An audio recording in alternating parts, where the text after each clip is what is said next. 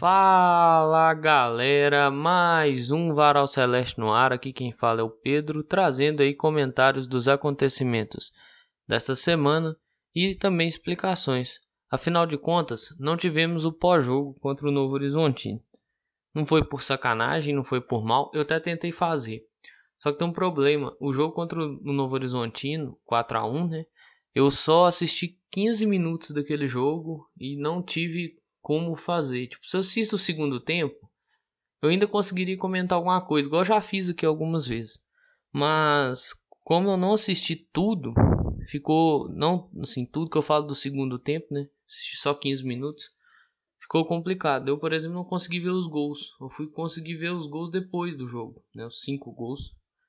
E eu tenho um comentário assim muito rápido para fazer sobre o Gabriel Mesquita. É um goleiro que não jogava um ano. Falhou no gol, é, não 100%, é uma bola difícil de pegar. Mesmo que ele tivesse embaixo da trave, seria complicado, né? Pela questão de tempo de reação, mas ele estava muito adiantado. Isso aí é questão de posicionamento, que é a questão do goleiro estar tá sempre atuando, sempre em rotatividade, sempre tá no campo ali, né, sentindo o jogo. E o Gabriel tem muito tempo que não fazia isso, que não fazia parte de um time titular, né? Tinha um ano desde a época que estava no Guarani.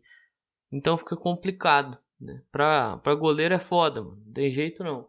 Goleiro, zagueiro, são posições que dependem demais de tempo de bola. Dependem demais de sequência de jogo. Então, assim, às vezes o atacante, por exemplo, não tem tanto ritmo de jogo, mas sobra uma bolinha e guarda.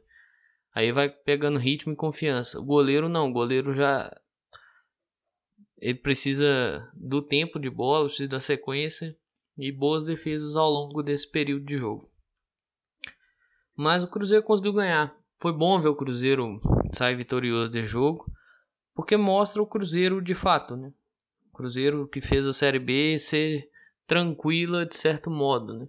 Tanto é que o Cruzeiro conseguiu acesso só um mês depois que o Grêmio foi confirmar o acesso. E ainda tem duas vagas em aberto. Você vê como que é uma loucura essa, essa Série B nesse campeonato. A Série B em si, não só a Série B de 2022, mas a Série B. Então aquilo, aquele G4 que estava muito tranquilo em um determinado momento do ano, virou um G4 muito complicado para duas equipes, que é o Bahia e o Vasco.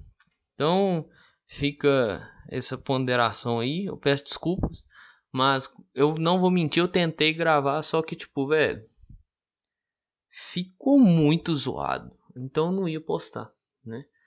É, eu já postei episódio zoado já e eu falei que não ia postar mais, então para não postar mais um episódio muito zoado, eu deixei de postar, beleza? E observando algumas coisas essa semana, eu vi o Pedro Martins dar uma coletiva e eu gosto de escutar o Pedro Martins falando. Pedro Martins é um cara que fala bem, fala bonito, né? Mas não é por causa disso não. Porque falar bem, falar bonito, nós já tivemos um presidente também que foi o Sérgio. Só que o Sérgio fazia isso para enganar os outros, né? O Pedro não. O Pedro fala com seriedade e propriedade daquilo que ele está falando. O que eu gosto de destacar, e eu vou emendar tanto a dele quanto a do Brock, que é o seguinte: claro que são dois pontos diferentes, né? O Brock fala uma coisa, o, o Pedro Martins fala outra. É, eles têm consciência do que que do que o Cruzeiro merece, sabe? Tipo, o Pedro Martins, o Gabriel Lima e tudo mais. Mas eles têm consciência que o Cruzeiro merece por isso, isso por causa de sua história, né? Quer disputar grandes títulos, que é pensar grande, mas que o momento atual do clube ele é delicado e que precisa de determinados cuidados. É um time que tá vai vai estar tá em formação novamente, né? Então talvez seja necessário utilizar o Campeonato Mineiro para teste, e eu sou muito a favor disso, utilizar o período todo desse campeonato para teste, utilizar toda e qualquer oportunidade para se testar o time é, com a intensidade que quer, os atletas na posição que acha melhor e o melhor esquema, né? Porque assim, tem que lembrar que o Cruzeiro começou o campeonato desse ano, 2022, jogando num 4, na linha de quatro zagueiros, né? Quase ali um 4-3-3, variando, né? Aquelas variações, mas sempre a linha de 4 postada lá atrás. mesmo com a saída apoiada e tudo mais, mas mesmo mas tendo essa linha de quatro formada lá atrás. Até que isso muda ali no início do Campeonato Brasileiro. Então é, é sempre necessário esses testes. Então esses testes vão acabar né, dando uma certa irritação mesmo. Isso aí é normal, viu gente? Para nós é normal. Para o torcedor é normal. Eles lá vão entender isso como uma forma de trabalho e tem que ser feito, viu? Até para ver as carências do elenco, né? Eu vou disponibilizar a entrevista do Pedro Martins aqui e eu acho necessário assistir ela. Né? Muito grato aos atletas. Eu também sou muito grato a esses atletas que botaram o Cruzeiro de novo na primeira divisão. Então, assim, é trabalhar firme, ver quem pode ficar, quem quer ficar e a forma com que vai ficar e aqueles que forem embora, eu agradeço muito. Né? Fizeram parte de um momento muito histórico para nós, né? Que é o retorno para a Série A depois de dois anos de muito sofrimento. Aí, né? Vamos botar três nessa conta aí também. Por causa desse ano de 2022 até confirmar as coisas, né? Mas é bom ver o que o Cruzeiro fez, é bom ver o que essa equipe fez. Então sou muito grato, jamais vou deixar de, de agradecer. E o Brock também falou, né? Eu acho importante essas falas do Brock. É, é um capitão, é mais um capitão nesse ano de nesse século 21, no ano de 2022 é mais um aí que vai erguer taça, né? Desde 2001 para cá são acho que oito capitães diferentes que ergueram taças. Eu não vou lembrar o nome de todos. Sei que tem o Fábio, o Henrique, o Marcos Vinícius, o Alex, o Dracena, o Brock, acho que Espinosa ergueu uma taça em 2008, se eu não me engano. Eu vou deixar a matéria do GE que eu li e peguei esses dados lá. Mas como eu não anotei os nomes, então não vou lembrar de cabeça. Mas eu, esses nomes estão todos lá na matéria. Eu acho assim interessante ver essa coisa do Brock, sabe? Tipo, essa volta por cima do que o Brock deu, essa, esse ponto na história do Brock com a camisa do Cruzeiro. Tipo, é um cara que foi criticado, questionado, né? Eu criticava ele aqui se pegar o episódio do ano passado aí. Eu acho que era difícil eu não falar o nome dele em algum jogo. Só não sei quando ele não jogava, né? Quando ele não jogava eu não falava. Mas era de doer assistir a jogar. E esse ano, em alguns momentos, não foi diferente, não. Mas ele teve um momento dele dentro do ano de estabilidade e manteve isso para o restante, né? Então as críticas elas foram sumindo e dando lugar aos elogios. Então é importante você ver isso, sabe?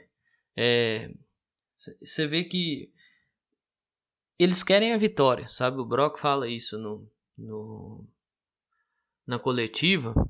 Porque quer encerrar ganhando, né, velho? Você vai levantar uma taça logo após o jogo. É interessante você encerrar com a vitória.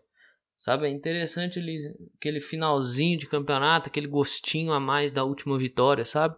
da última situação vivenciada no Mineirão, com o Mineirão lotado, né? Já tem público aí de mais de 55 mil pessoas. Então, assim, é, é aquele momento de sinergia, time e torcida, sabe? Fazer o Mineirão pulsar de novo, é isso que ele espera no domingo. E tá certo em esperar isso. Tem que ter isso mesmo. E assim, é o CSA, para muitos tem aquela coisa de rebaixar o CSA, né? Porque o CSA viveu tirando onda aí depois de 2019, viveu fazendo piadinha, gracinha. É, para mim não tem muito dessa não. Eu quero que o Cruzeiro ganhe. Eu quero que o Cruzeiro ganhe. Vai rebaixar o CSA? Não sei. O meu negócio é o Cruzeiro ganhar, cara. Então, que o Cruzeiro consiga ir lá e ganhar esse ir no Mineirão, né? Ir pro jogo e ganhar essa partida. Porque aí alivia muita coisa e se encerra da melhor maneira possível. Os três pontos são necessários né, para fazer da melhor maneira possível a alegria dentro dessa festa aí. Beleza? Eu acho que e até entrando no pré-jogo, né? Cruzeiro, Cruzeiro CSA, jogo válido pela 38ª rodada. Antes eu vou explicar o porquê que eu estou fazendo esse pré-jogo hoje. Porque eu não vou poder gravar na noite de sábado, eu vou ter um compromisso pessoal não posso gravar, não vou poder gravar, aí fica complicado para mim, beleza? Mas falando um pouquinho do jogo, eu não vou falar os relacionados, né? Nem desfalques, nem nada. Eu acho que todo mundo vai estar tá lá no Mineirão. Claro, tem aqueles que vão estar tá disponíveis para o jogo e tem aqueles que vão para premiação, né? Afinal de contas, fizeram parte da campanha. Então é normal se pensar nos, nos atletas que vão estar tá lá e tal, e nos objetivos a serem alcançados, né? Igual, volto a frisar, para mim, ganhar o jogo, único exclusivamente, encerrar esse campeonato com vitória, encerrar com festa e com alegria. Único exclusivamente. Para alguns, e aí eu não vou tirar, igual falei mais cedo, dentro desse próprio episódio, não vou tirar a vontade que o camarada tá de ver o CSA rebaixado. E que seja pelas mãos do Cruzeiro, né? Mas se eu só te contar um negócio, você que tá nessa vontade toda, você vai ter que torcer pro Novo Horizontino ganhar também, viu? Porque o Novo Horizontino encara o operário fora de casa. Se o Novo Horizontino não ganhar, não adianta nada o CSA perder, viu? Você que tá nesse, nessa febre aí, nesse sangue no olho todo, eu já tô te contando qual que é o resultado que você precisa torcer. Beleza? É, particularmente fora esse jogo, eu não tô preocupado mais nada. E eu tô doido que acaba. Porque parece a rodada 480 da Série B, velho. Mas já acabou, assim. Pra, pra mim podia ter acabado há muito tempo. Há muito tempo. Meu Deus do céu. Ô, gente, nós estamos nessa. Não, sério, eu acho que é caverna do dragão. Não pode. Não tem cabimento, não, velho. O treino parece não quer acabar, só. Igual, a rodada dia 6. Eu tava vendo um Náutico Ponte Preta agora. O jogo parecia eterno. Meu Deus do céu. Gente, nossa. Então, assim, eu tô doido pra esse campeonato acabar. É. Claro que, além desse episódio aqui que tá sendo gravado, tem o pós-jogo tradicional. Esse eu vou conseguir fazer, porque eu vou assistir o jogo. Não vai ser igual como foi contra o Novo Horizontino. E eu vou fazer ainda mais um episódio na semana que vem.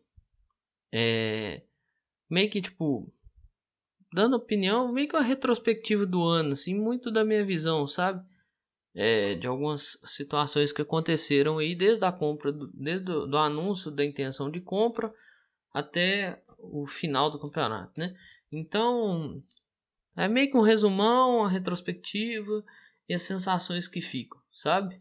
É, também dando opinião, é, é uma opinião que eu vou manter ela, eu vou emiti-la agora, eu vou reforçá-la no meio da próxima semana, no início do próximo ano, que é o Cruzeiro tem que ter os pés no chão. Nós entendemos que o Cruzeiro merece disputar títulos grandes, o Cruzeiro precisa disputar títulos grandes. O Cruzeiro tem por necessidade ganhar títulos grandes. Só que no momento história é diferente de momento. A história do Cruzeiro é muito grande. O momento do Cruzeiro é outro. É um momento de reconstrução. Então passa por esse processo de às vezes não ganhar títulos grandes, às vezes só brigar para permanecer ou brigar para chegar na Libertadores, né? brigar ali pelo um G4, né? Mas isso é ano a ano. Primeiro momento, primeira coisa que você tem que ter em mente para 2023, vai trabalhando isso com você, que eu já estou trabalhando isso comigo há muito tempo, primeiro momento do ano que vem são os 45 pontos. O primeiro, de fato, são todos os testes que têm que ser feitos no Campeonato Mineiro. Né? Você vai chegar na final outros 500, mas o primeiro momento é todos os testes que têm que ser feitos no Campeonato Mineiro 2023. Segundo momento, Campeonato Brasileiro, avançar o máximo que der na Copa do Brasil. O Cruzeiro entra na terceira fase. Segundo momento, é, esse da Copa do Brasil, né? Terceiro momento, não menos importante, todos têm o mesmo nível de importância. Eu só elenquei em 1, 2, 3 por questões de ordem de fala, mas todos têm o mesmo nível de importância, que são os 45 pontos no Campeonato Brasileiro. O que, que eu quero dizer com isso? Evitar o rebaixamento, beleza? Você se mantém, você trabalha, se reestrutura para a partir de 2024 começar a pensar em alguma coisa.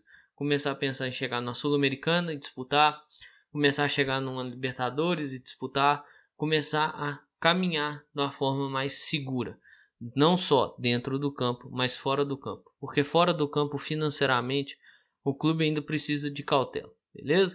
E dentro do campo nós vamos necessitar de muito trabalho. Eu não duvido que isso vai acontecer. Lá o pessoal vai trabalhar muito para manter o clube e ajudar a estruturar. É uma estruturação que passa por dentro do campo e também por fora do campo. Então tem que ir passinho a passinho da melhor forma possível para conseguir se manter, conseguir trabalhar e conseguir fazer as coisas da melhor maneira pro Cruzeiro e pros atletas. Beleza? No mais, tudo que eu tinha para falar eu falei. Um grande abraço a todas e todos. Eu espero que vocês fiquem bem, se cuidem, cuidem de vocês e cuidem de seus próximos. Valeu! Falou!